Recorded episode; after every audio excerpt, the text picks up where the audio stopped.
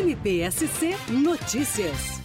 Nós temos aqui uma investigação Operadores da Morte decorrente de uma investigação de esquema criminoso sofisticado voltado ao controle e manipulação do serviço funerário em Florianópolis. O objetivo da investigação, então, é apurar irregularidades nessa prestação de serviços funerários. A investigação iniciou no ano de 2022, foram sendo colhidos elementos de prova durante esse período e na data de hoje, então, foi deflagrada essa operação que redundou aí num pedido perante o Poder Judiciário na expedição de buscas e apreensões e elas foram cumpridas na data de de hoje. Foram cumpridos 20 mandados pedidos pela 29ª Promotoria de Justiça, em apoio também, mais 10 mandados em apoio à 6 Promotoria de Justiça da cidade de Criciúma. A investigação ela é voltada aqui na apuração do serviço funerário em Florianópolis, mas durante as apurações se verificou que o serviço também estava sendo expandido para a cidade de Criciúma, de modo que houve também operação naquela localidade. Agora a investigação segue o Ministério Público continua o procedimento de investigação criminal, procedendo à oitiva das pessoas investigadas, fazendo a delimitação específica dos fatos, analisando todos os documentos apreendidos, para, na sequência, então, poder deflagrar a competente ação penal perante o Poder Judiciário.